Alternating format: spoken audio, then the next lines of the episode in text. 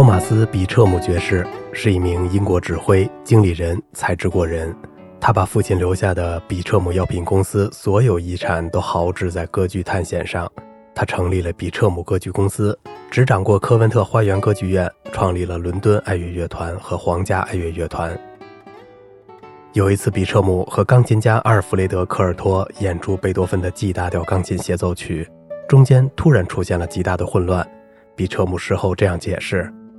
科尔托先生开始弹贝多芬的时候，我就指挥贝多芬；他继续弹舒曼，我就指挥舒曼。后来他开始弹各种各样的协奏曲，总之我知道那是什么调子就指挥什么。但是当他开始弹一个我从来没有听过的协奏曲，我就只能撤了。在演唱马斯内的《堂吉诃德》时，一个女高音抱怨她错过了咏叹调的开头，因为夏里亚宾先生总是死得太快了。夫人。您肯定犯了一个极大的错误，比彻姆爵士说：“还没有一个歌剧明星死得比我期望的一半快。”比彻姆透露，一个圣诞节，我爸爸来找我说：“看孩子，我在你的音乐教育上已经花了不少银子，现在我希望你帮帮忙。”比彻姆药业公司每年都要发布一首圣诞歌。爸爸继续说：“汤姆。”现在我要你去看一遍以前的圣诞歌，然后写一首能为生意打广告的歌，明白吗？托马斯爵士告诉我。于是我把学习任务放到一边，冥思苦想了一会儿，开始创作。听报信的天使在唱歌，比彻姆的药丸不寻常，女人两片，孩子一片，神恩和煦，平安降临。托马斯爵士继续说。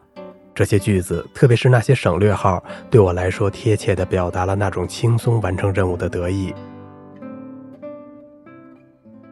比彻姆有一次去澳大利亚巡演，半夜在宾馆房间里大弹大唱齐格弗里德的《铸剑之歌》，直到隔壁房间的人开始捶墙，比彻姆立刻停止了强奏。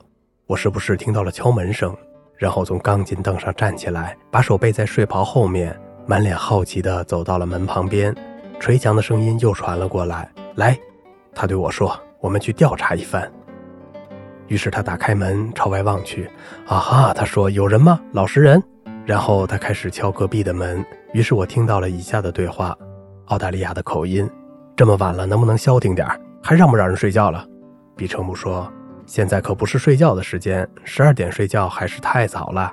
十二点以后睡觉还差不多。”那澳大利亚口音一点没有消气地说：“在这种天杀的声音中，还指望别人睡觉？我明天还要早起干一天活呢。”比彻姆说：“亲爱的，我也得早起去指挥布里斯班交响乐团的排练呢，这比你的工作可糟多了。来吧，来吧，快起来！你是个文明人，我们来吃点、喝点什么吧。”于是几分钟后，一个疲惫的商人穿着睡衣出现在比彻姆的套房里。接着他喝了许多香槟，直到我和比彻姆把他扛回到他的床上去。当时他已经不省人事了。第二天他离开宾馆的时候，给比彻姆留了张小纸条。发誓他这辈子从来没这么开心过，只可惜醉得太快了。比彻姆拿着小条子给我看，说道：“这澳大利亚人挺爱喝酒，不过不太能喝。